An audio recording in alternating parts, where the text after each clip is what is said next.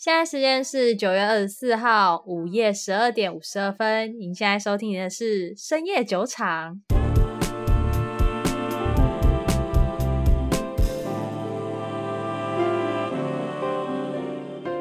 Hello，大家好，我是瑞娜。Hello，大家好，我是 Maggie。好，欢迎收听我们最新一集的节目。因为今天是本节目的第一集开播，所以先简单介绍一下，说我们节目大概是在讲什么样的内容。其实主要是我跟 Maggie 两个人都是在投资市场在做交易的投资者。那我自己是比较属于价值投资派的交易者，那 Maggie 她个人是比较属于价值投资加技术分析加，我们两个都有在研究总体经济。那因为最近其实。嗯，我们身边蛮多朋友又问我们相关一些实质性的问题，所以就想说干脆来开一集 podcast 好了。因为我跟 Maggie 每次聊天都可以聊到三个小时，我真的觉得蛮厉害的。就东扯西扯，对对，就我们价值观很像，所以东扯西扯可以扯蛮多。之后我们的节目主要主轴就是会在讲投资理财、投资心理，还有一些时事新闻，以及可能我们觉得蛮有趣的，可以试试看的一些新的投资的东西，比如说可能像加密货币啊之类的。嗯，新的投资品项，所以有。有兴趣的人呢，就可以订阅我们的节目。那我们预计是每周更新啦，如果没有什么意外的。好，那今天的话呢，我们主要想要谈论的话题就是跟美国市场有关，也就是昨天联准会有出来又讲解了一些事情，所以今天 Maggie 呢就会针对昨天鲍威尔讲的一些话，然后来跟大家讲一下说，哎，我们的看法是什么，以及股市的发展可能会怎样。那除了这个之外呢，也会讲一下说昨天。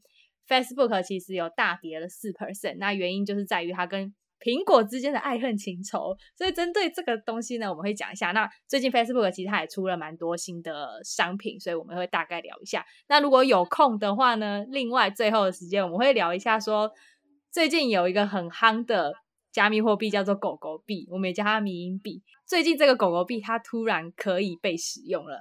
这都是怎么回事？我们等下最后再来讲。我们就先讲讲联准会这件事好了。就其实我没有看得很深啦，对啊，主要是 Maggie 在看，就是因为我英文很烂，所以 这个事情都丢给 Maggie 做。那 Maggie，你昨天看了联准会的发表，你有什么一些感想吗？嗯，我们现在讲结论好了。其实结论就是昨天就是一样不升息，然后就是讨论什么时候会缩表这件事情。然后以结论来看呢，其实是还是一样偏鸽派。可是以里面的语气的叙述方式跟就是一些跟记者之间的对谈，你会发现他其实开始有点点转鹰派了。转鹰派哦，对，你怎么看得出来他转鹰派？就是你可以呃，他有公布这一次的，就是呃加息的点阵图跟上一次的加息的点阵图，你可以去做比较，因为他还有一些可能是说。他认为说最快是什么时候会做 taper 这个动作？他预期会加息的速度的时间点有往前提了。哦，他原本是说到二零二二年之前，呃，二零二三年之前都不会加，对不对？对，但是这一次的加息的点阵图，你可以很明显的看得出来，就是他们其实总共有十八位的委员会去投票嘛，每一次都会有十八位委员去投票。嗯哼，然后。这一次加息的跟上一次加息原本是十一比七，这一次变成是九比九，哦，所以就明显增加蛮多的。对，所以上次就是很明显，就是还是很鸽派，可是这一次就开始明显就是哦，两边力道开始在拉扯了。哦，我觉得是因为其实整体美国的经济不管是什么数据来看都有复苏的现象，对，所以。他们可以加速这件事情。嗯，可是其实昨天鲍威尔他讲的事情，还是他有讲到 Delta 这件事情，到底会不会还是影响着就业数据？嗯嗯。然后跟其实我们现在最主要追的是两个数据，一个就是就业数据，然后一个就是通膨率。嗯，因为他们主要就是以这两个数据去作为判断的一个基准，说我们到底要不要升息，或者是我们到底要不要缩减购债规模。嗯嗯嗯。然后。他们这一次呢是做出了几个调预测上的调整，就是他原原先在今天之前，他有先下降下调了 GDP 的增长速度，嗯，然后这一次呢是上调了明年的 GDP 的增长速度，它是从三点三 percent 涨到三点八 percent，上就是上调了零点五 percent。我觉得以 GDP 来讲，这已经算蛮多，就是有九位的联美联储的这次的委员就认为说，二零二二年要确定加息。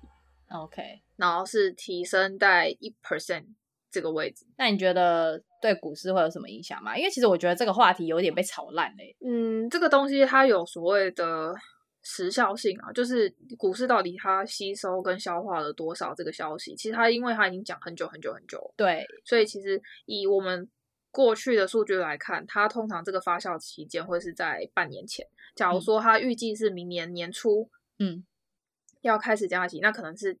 哎，不对，不能讲年初，因为太近。应该说明年年中要如果要加息，嗯、那可能是今年年底就会出现、嗯、股市就会出现反应，就是开始回调。嗯、那如果是明年年底，他预计的时间是明年年底，那可能是明年年中的时候就开始出现反应。那一天的谈话内容就是明显你说的嘛，有歌转音的感觉。但我看那一天的股市是涨的，而且完全因为因为就结论来看，它还是鸽。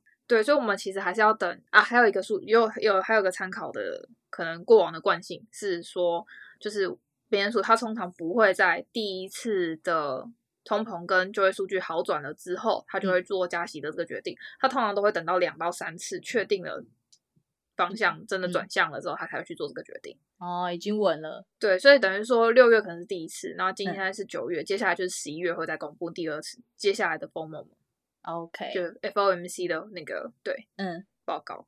哎、欸，我们因为是小算是小白节目，所以大概来讲解一下什么是鸽跟音好了。歌就是和平歌，听过吧？就是一向都非常的 peace。我所谓的歌是那个鸽跟音是指那个鸽子哦，会飞，公园会乱大便的那个。嗯、那音就是会把老鼠叼走的那个音。对，所以就可以两个就很明显嘛，一个就是很和平很 peace 的，嗯、另外就是攻击性很强，然后。觉得都是要主动出击的，对，所以其实在，在呃联准会这个部分，或是就是在经济上面去调整这些利率的人来说，鸽派就是等于他比较缓和的在做这件事情，那鹰派就是很极端的就把那个数据去调降或者是调升。二零零八年金融海啸，我觉得是因为做法有点鹰。的关系，我觉得或多或少。二零零八年那一次，嗯，他是在呃，应该说金融风暴结束快要结束到尾声的时候，他才做出很多的，就是就是开水龙头的动作。所以他其实也那时候也不能说鸽还是鹰，只能说他反应慢。哦、嗯，对，没有，我是说在这之前，就是因为金融风暴会爆发，是因为之前的房市一直。涨嘛，嗯，那这间房子一直涨，是因为那个时候的利息是很低的，所以大家买房子很容易借钱，对，买房子买的很爽。但后来它突然升息之后，浮动利率什么都大暴涨。嗯嗯嗯嗯，对，所以 okay, 嗯，其实不管是金融风暴，还是之前的打康泡沫，还是甚至之前的什么郁郁金香事件，就是你这个东西其实呃有办法判断的人，他就有很明显，也不是说很明显，他就会有蛛丝马迹，你可以去。嗅到有哪里不对了，所以那你通常那个时候你就会去做一些避险的保护的动作。就拿这四点准会的升息来讲好了，其实这也算是蛛丝马迹了吧？对啊，虽然说股市现在还没有，也不能算蛛丝马迹，这已经很大，就是很很大，就是它就已经 很大的鸡，就是你还看不出来，你就是眼睛瞎了这样子。他都已经喊很久了，你知道放羊的小孩喊到最后，人家都没有人要理他了，你知道吗？对，就是这个东西消息已经试出来，所以呢，你还在就是在股市里面拼命买的人，我就只能说，真的你要小心一点，就是避险部位还是有，就是毕竟大家还是赚钱归赚钱。我只能说你很勇敢，就避险部位很重要，嗯、比如说可能债券可以买一点起来这样子，如果你部位很大的话。那你部位很小的话，就买一些全值股、总资金，或者是你的品相，你要去做风控。对啊，要做风险控管，然后杠杆最好不要再开了。嗯，有融资融券的，记得赶快还一还。所以联准会的部分就大概到这边而已嘛。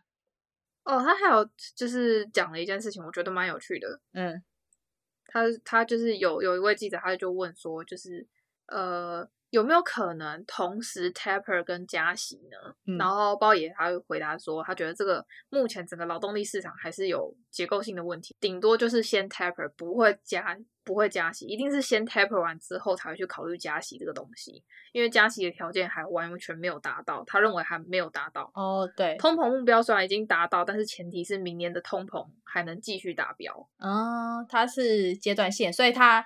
Taper 是确定，但是加息还不确定。对，就是加息的时间目前是还不确定的。然后一定是先 Taper 才会加息，这两个事情不会同时发生，所以大家也不用真的太担心，就是会有一次一次来很多刀子这样。好，因为我们是小白节目，所以这边简单解释一下什么是 Taper。taper 就是缩减购债规模，就是意思就是等于不再印钱的意思啊，最直白的讲。对，不不再进市场买那些什么公司债啊，还什么之类的。然后加息就是提高银行的那个利率。然后哦，他的回答也很有趣，他说原本是没有购购买，没有缩减购债规模，就是原本是有很大的购债规模，所以购很大的购债规模就是买资产，买资产它就是宽松的一种表现。可是加息，它是在紧缩的态度，所以他就说，嗯嗯嗯他就一脸表示你是白痴吗？谁会一边买资产一边加息？美国也是有跟就是在我们防疫记者会一样的智障智障记者跑出来，他就他对他的表现就是说，一边买资产跟一边加息是一件很蠢的事情。好想看他当时的表情。对，所以不用去想象说会会一边 taper 一边加息，好吗？好，所以。呃，有不管是在投资美股或是相关资产的人，就对于这件事情，我们抱持的态度就是，你应该要有避险的东西，谨慎，对，就你不用恐慌，但是其实这个东西已经出来很久了，所以其实该消化的那个。市场情绪早就已经消化的差不多了，因为你看嘛，他他出来讲话，股市也没有大跌，只不过就是这件事情终究会发生，所以你该做的避险部位还是要做好。嗯，尤其是他也就已经讲那么明确的时间点了，对不对？就是今年就是会 taper，会缩边，缩缩表啦，缩表，缩减购债规模。对，我觉得明年啦，明年真的是一个要比较谨慎操作的一年。嗯，OK，好，所以联准会的话，我们就讲到这。那接着我们就来讲 Facebook 吧，我最开心的 Facebook，真的，昨天全部众人皆涨，他他独跌。而且我跟你说，你跟我讲的时候，我才发现诶、欸，因为我那时候就一打开看到，哇，联准会讲完话，那都绿，好，没事就关掉，这样我就看我几只那个迷因股，哎、欸，也有在涨，我就关掉了。然后结果 你早上还跟我讲说，哎、欸、，Facebook 大跌，我傻眼，什么不是全部都绿的吗？难道昨天有一个一点红，后来发现真的就是 Facebook 它跌四趴。它大跌四趴的原因主要就是那个啦，因为大家都知道嘛，Apple 新的系统是可以挡广告的。如果是用 Apple 手机的使用者，你就是点进去 Apple 软体，它就会问你说，你允不允许这个城市追踪你个人的资料嘛？嗯，那我觉得大部分人都会选不允许。不过之前我有听，就是古癌那个节目有讲说，其实他自己会选选允许，因为如果允许的话，他就会给你比较符合你兴趣的广告。那他说觉得同样都是要看广告。与其看一些没用的，不如看呃可能真的有用的。我觉得也是蛮有道理的。但是我相信大部分的人看到这个东西都会是选不允许，因为现在什么各资风暴这些事情被延烧的非常的广泛，对，所以大家都会选不允许。Apple 在出这个东西之前，Facebook 绝对不可能不知道，对，所以他们一定早就有做一些防范措施。只是这次会跌这么多，是因为呃他们发现说他们的广告收益比预期的。就是还要少，大概十五帕左右。Apple 这个防范措施带给广告收益的影响，他们其实是低估许多的。那他们昨天有在他们自己的财经部落格里面写出来，所以也导致说整个 Facebook 当天的股价跌了四趴。但是我看后来又马上反弹回来了。哎，你有买 Facebook 吗，Maggie？我还在观望。哎，我已经买超多了，我买超多，因为 Facebook 它真的是该怎么说？它今年真的是。就是风风雨雨的一年，它不是每一年都很风风雨雨。就是之前有反垄断的那个市场调查嘛，然后再接上就是那个更早之前是他涉嫌帮助川普有那个选举的那个案子里面，他只要每次有风雨，股票大下跌，我只要一接，马上都会反弹。他是我看过反弹最快速的股票。你要这样说也没错啦，应该这么说好了。虽然 Facebook 大家都知道它的最大业务来源是广告。嗯，可是 Facebook 它有讲，就是其实它的客户你可以把它分成两块，一个是中小企业，一个是大企业。那其实中小企业比大企业它更需要做精准的投放。那大企业它其实什么都没有，钱最多，对，所以它就可以有非常足够的财力去进行非常大规模的广告投放。所以它这样子的投放对它而言，它也可以获得不错的效果。所以其实这个东西打击最大的是中小企业的广告投放。对，我也觉得。对，所以中小企业的广告。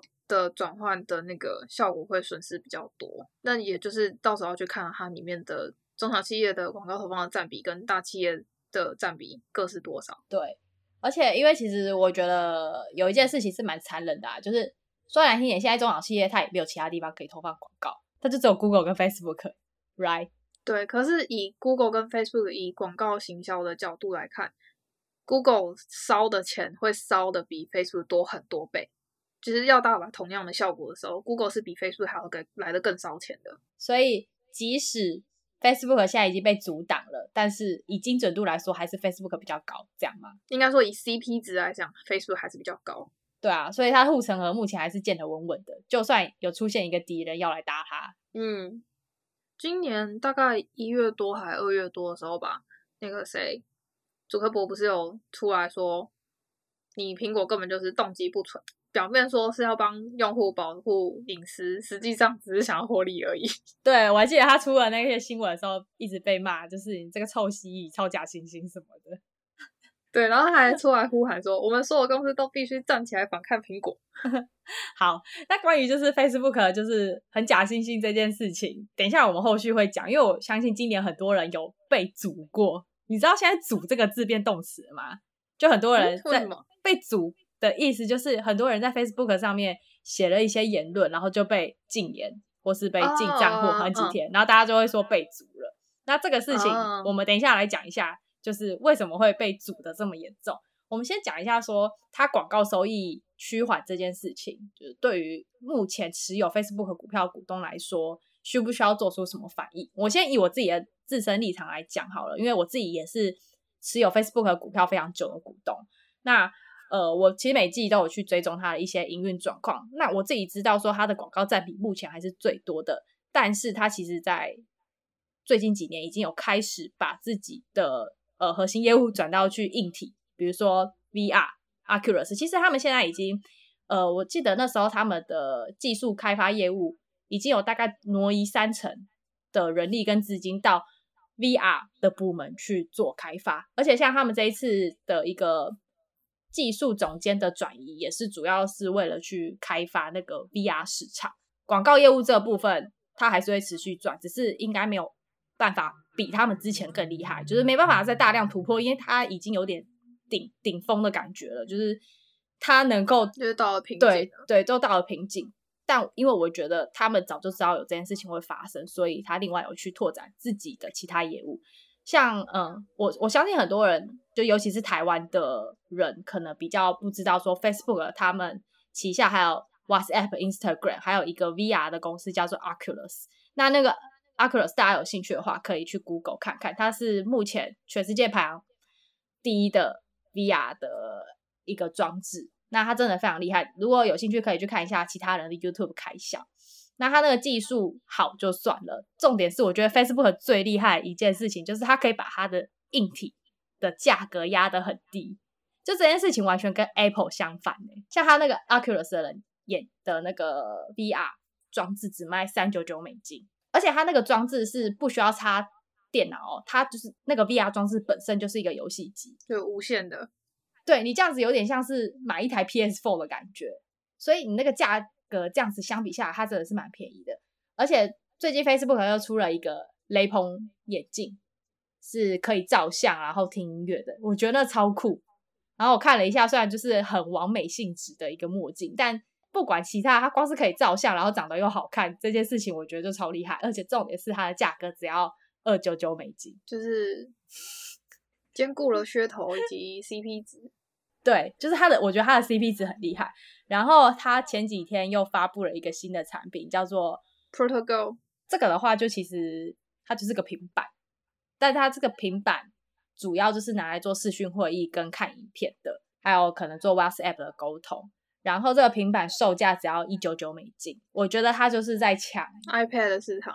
对，它就是在抢 iPad 的市场，就一个走到高端，一个走低，就是低价这样。它有点像是把 iPad 的多余的功能删掉。我觉得它就是平板界的、啊、这样讲好，低配版的 iPad，平板界的那个低成本航空，刚性需求都还在，就是对。因为其实来各位，你拿有 iPad 的同学，有 iPad 的听众，拿起你的 iPad 来，你除了盖泡面、看 Netflix、做视讯，你还有做到什么进阶功能？因为其实 iPad 它里面的那个核心 CPU 是可以让你去绘图、去制作影片、影音这种需要高效能的功能，嗯的东西。嗯、但大家买 iPad 真的你会去做这个吗？我相信很多人是只是拿来看影片。除非你是，除非你是业内，就是对，除非你是业内，对，不然像我朋友都说啊，他他一直说他最近很想买 iPad mini，我说你要买 iPad mini 干嘛？他说改泡面。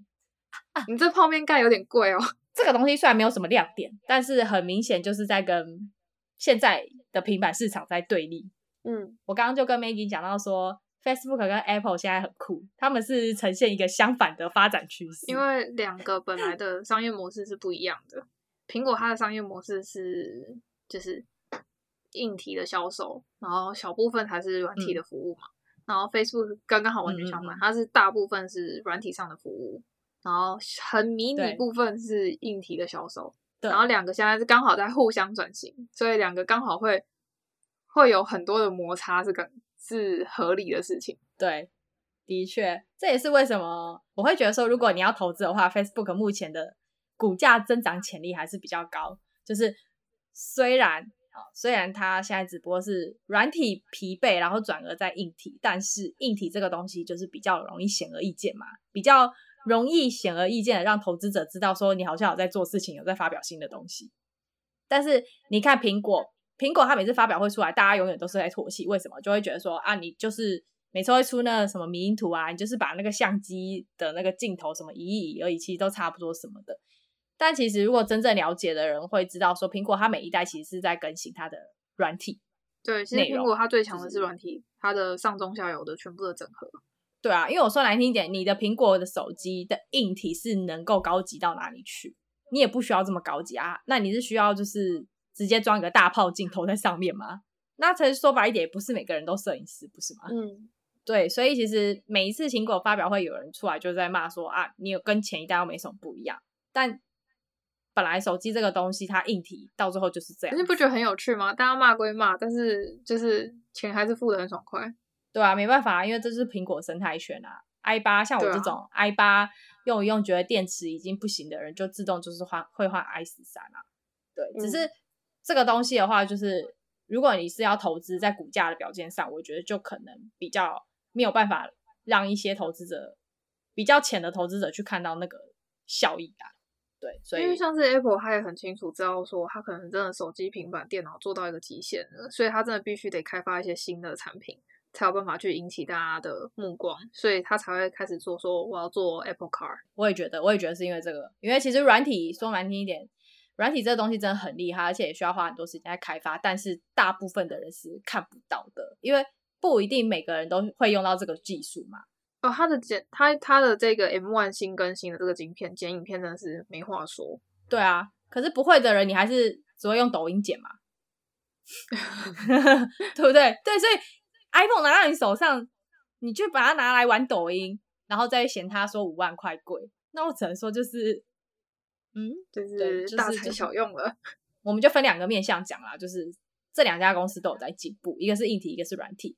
但是因为人是肤浅的，所以站在投资者的角度，我会觉得股价方面应该是 Facebook 的表现会比较漂亮一点点。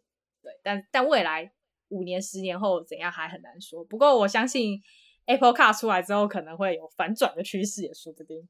对啊，不过小朋友才做选择，你其实两个都可以都。那那就两个都买啊。对啊，像就像我一样。Facebook 我之所以现在还在观望的原因，是因为，嗯，我的考量是它的估值的方面。没有，它现在估值因为这样跌下来，所以它的估值其实现在没有到特别高。它的 PEG 是合理的，嗯、我认为，就是每个人其实会有他自己的估值模型嘛。那我认为我自己的还，我觉得还算合理的空间范围。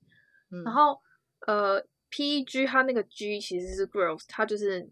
年增长率，那可是因为广告这毕竟是它的最大业务来源，嗯、所以可是因为这次这个会影响，它会有一个有一个长尾效应，它不会是短期之内可以被解决的事情。嗯哼，所以我会觉得说，我愿意去再花多花一点时间，等到它和回到了我认为合理的估值范围之内，嗯、我才会去买入它。也不是说不买它，因为我觉得就是每个人的选择不一样而已。好，对，那、我们刚刚有讲到说要讲一下说 Facebook。今年一直大力的在组人这件事情，你不知道这个哦，被组了超好笑。我推特上面的朋友都会说，哦，我又被组了，什么被禁言好几天。其实这是因为今年 Facebook 他们大力的在使用 AI 人工智慧去阻挡假账号的活动，跟就是移除疫情还有疫苗相关的假新闻。据他们官方解释，就是今年已经有透过 AI 人工智慧去阻止三十亿个假账号活动，然后移除超过两千万笔疫情跟疫苗相关的假新闻。但即使如此，还是有非常多疫情相关的假新闻在社群平台上面就是漫步。所以其实这件事情还是蛮多人有在骂的啦。虽然说 Facebook 说他们已经很努力了，那一方面有些人是在骂说还是有很多假的新闻在平台上，那一方面有一派的人是在骂说他根本就没有讲什么，然后就被禁言。他们会被禁言这件事情，不是能够完全去怪 Facebook，因为它不可能是一个一个人工去审核的，它一定是用 AI 演算法自动去学习判断说你的语言是不是它合格的。那我觉得 Facebook 是一个欧美企业，嗯、所以我觉得它对于中文本来就会比较判断失灵。大家应该有下过关键字广告吧？因为 Maggie 之前是做行销的，所以你要不要讲一下你下关键字广告超北北七的经验？就 是。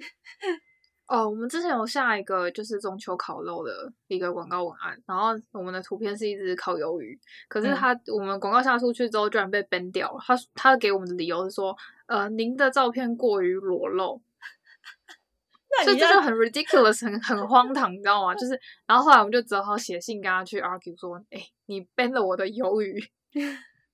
他可能觉得你的鱿鱼需要就是涂烤肉酱才是有穿衣服的，是不是？对，我就觉得哎、欸，很荒唐哎！你 ban 我的鱿鱼是什么意思啊？对啊，超好笑的哦。Oh, 好，我我这边讲一个东西哈，我觉得蛮有趣的。那时候我们在做广告业务的时候，我们会有固定的时段去发广告，不会是一天二十四小时里面随便时段都可以发，因为它有分人工审核的时段跟就是非人工审核的时段。非人工审核就是用 AI 去做 deep learning 的审核。嗯嗯嗯，对，所以我们那时候下广告的时候，我们也会去注意，特别注意说，呃，我们下广告，比如说今天这个产品可能会被 Facebook 的广告那边给 ban 掉的时候，我们就会故意去挑非人工审核的时候进去发。嗯，那你怎么知道什么时候是人工跟非人工？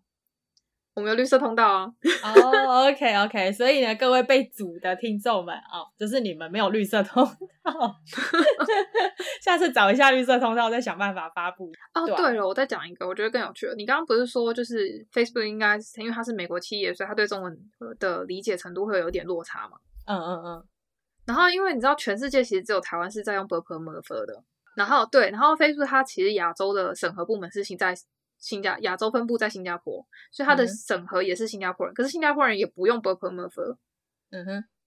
然后，可是像是 Facebook 他们有不可以下的广告，例如就是什么丰胸啊，或者是减肥啊这类的东西。嗯。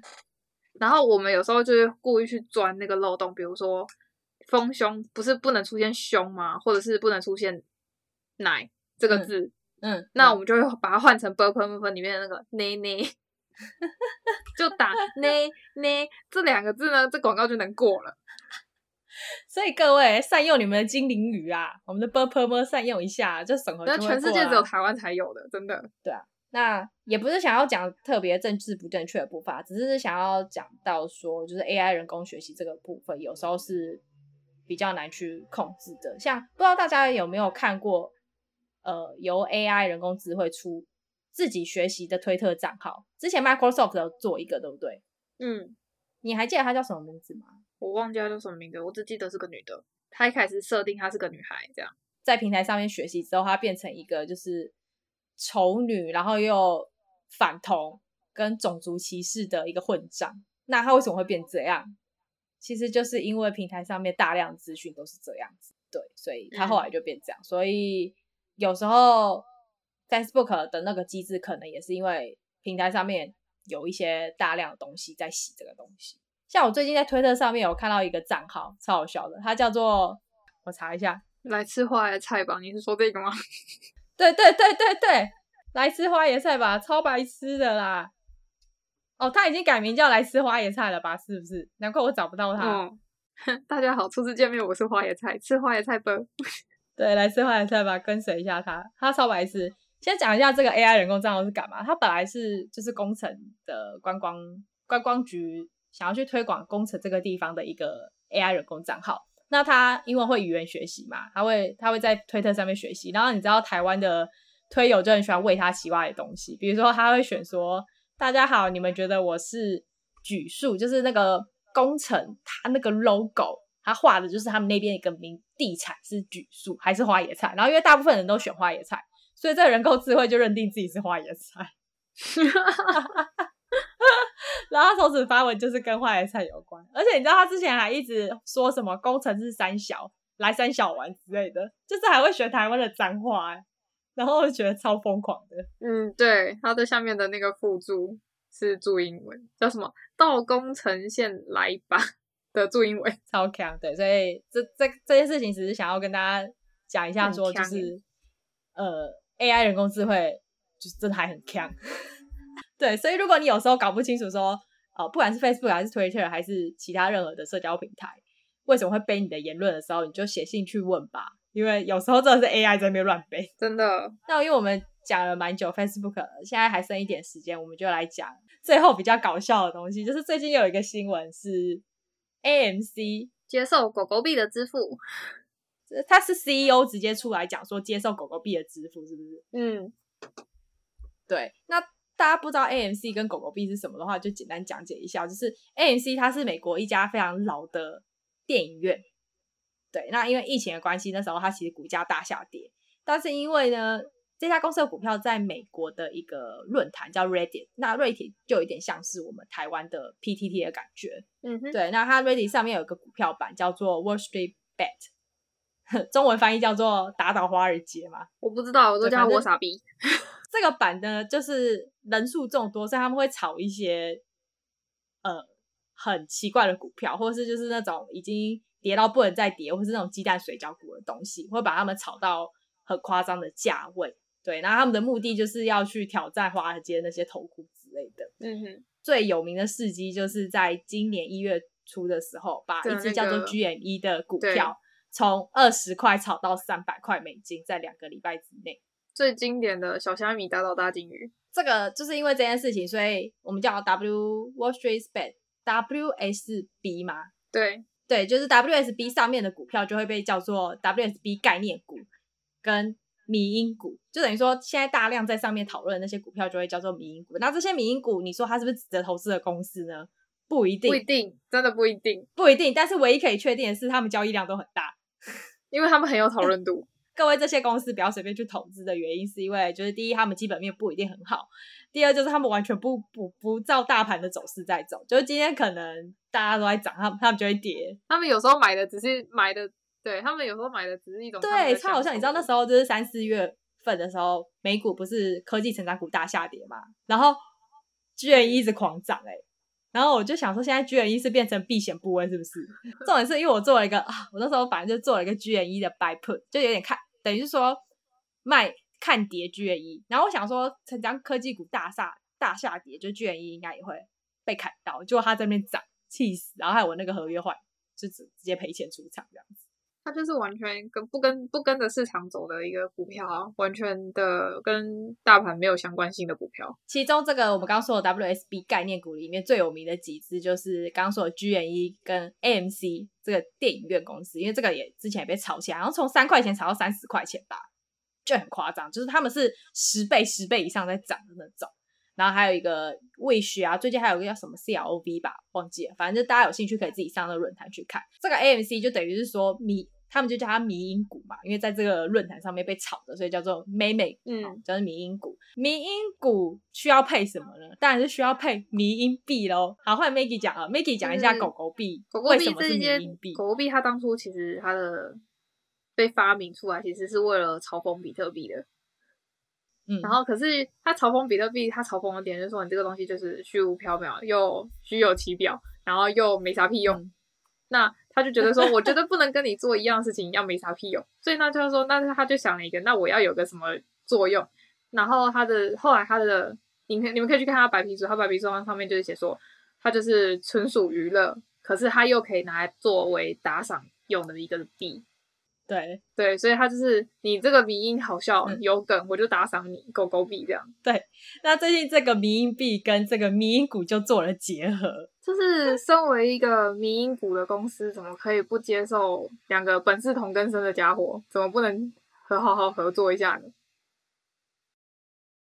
对，所以那时候 AMC 他们内部的股东大会就做了一个决定，他们就开始在那边投票，连马斯克都跑出来投说：“那我决定。”要接受狗狗币当做我的一个其中一个支付的选项。所以这代表马斯克买了超级多 AMC 的股票啊，他真的是个坑人。对，马斯克还特别跳出来说，他觉得 AMC 应该要接受狗狗币的支付，而且不只是他，就是股东大会里面有七成的人都赞同，超坑。我觉得这是就是什么公司的核心价值非常的，然后然后马斯克还有提出一个论点，是因为他觉得就是因为货币嘛，货币就是使用的频率要越高，它才会越有价值。嗯，所以呢，他就说他觉得就是狗狗币这个东西不应该在交易手续费上面这么贵，所以还要求就是要降低手续费这样子。嗯，那这个消息一出，当然今天狗狗币就大涨十趴吧。我记得十趴，因为我今天有进场买了一点。以后大家如果真的去美国看电影，以后可以用支狗狗币支付，哎，很酷。对，我觉得这个算是一个加密货币的一个新的一个发现吧，也不是发现一个新的突破吧。毕竟大家都会说加密货币很虚无缥缈，是因为说它没办法真的拿来交易有价的东西。对，你没有办法拿来生活中里面用，可我觉得这样很好啊，就很 real life。对，所以你现在是可以拿来看电影的。那以以太币现在你也可以买买 NFT 嘛？对啊对，所以其实大家有兴趣的话，我我们会之后可以再来聊一集 NFT 好了。对，我们有在研究加密货币之后可以聊聊，然后可以顺便聊聊，就是 Facebook 之后他们跟 NVIDIA 和 Apple 他们会想要炒一个叫元宇宙的科技去发展。那这个部分的话，因为今天讲的话还太多，所以就先给大家一个预告，就是我们今天既然讲了 Facebook 跟加密货币，所以之后的节目也会讲一类这样的东西。如果有兴趣的朋友，就是可以订阅我们的频道。那如果觉得我们的频道还不错的话，就记得在我们的 Apple Podcast 下面可以留五颗星。好像五颗星这个东西就只有 Apple Podcast 能啦，所以如果你是苹果的用户，就帮我们 留一下五颗星，推荐我们的节目。那我们节目在 Android 的平台上面也可以听，像 SoundOn 或是 Spotify 啊，或是 KKBox 都可以听到。今天就到这边喽，我们就下次再见吧，拜拜，各位拜拜。